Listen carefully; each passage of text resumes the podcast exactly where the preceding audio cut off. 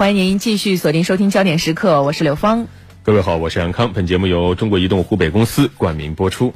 继续来关注新闻。呃，接下来这个话题呢，听起来又像在身边，但又很科幻。嗯，如果说陪伴您多年的爱宠去世了，你会用怎样的方式来怀念它呢？很多人都会特别伤心，因为其实你养宠物养久了之后，它就会像你的家人一样是有感情的。呃，宠物就是家人啊。嗯呃，那最近呢，在江苏南京有不少宠物医院居然打出了克隆宠物的广告，说能够让离世的宠物再起死回生。听起来很神奇啊！嗯因为在很多人的印象当中，这个科隆吧，嗯好像还处于一种科学实验的概念。哎现在是不是真的已经进入到寻常百姓家了呢？我们先来听记者一段调查。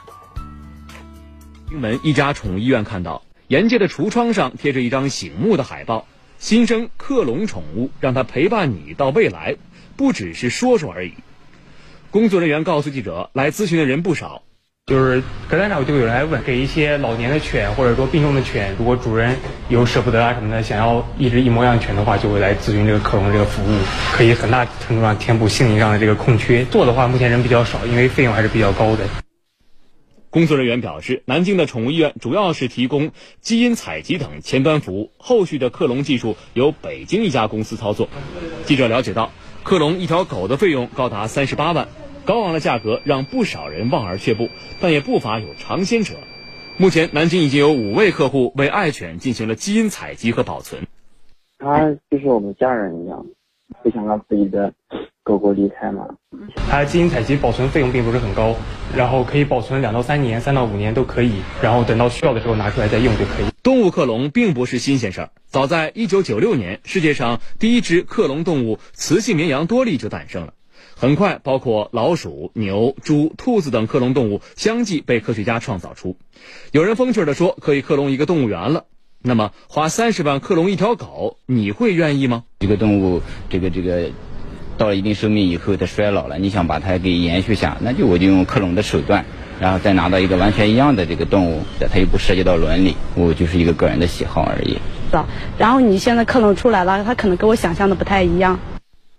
专家表示，克隆宠物在技术上并无壁垒，克隆只是复制。如果希望克隆狗健康无损，则还需要进行基因编辑技术，再进行体细胞克隆，费用更是天文数字。克隆出的新生宠物真的会和原来的一模一样吗？专家说也不见得。因为它本身还受到表观遗传学的影响，就是跟环境有因素有关的这些，所以具体上这个是不是一样，就还要看表观的影响嘛。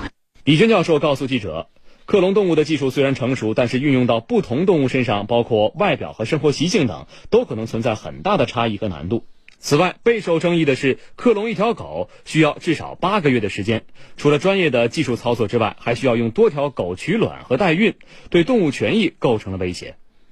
它可能要就是从养很多狗，然后去充配狗的这个，它做了克隆的胚胎之后，要是放到代孕的这个妈妈里面，代孕的这个狗里子宫里面去，所以这些狗的这个，它又要准备一批，从一批里面单独挑一个代孕的这个妈妈过来，但是这个代孕妈妈的情期要跟胚胎的情期完全配合起来。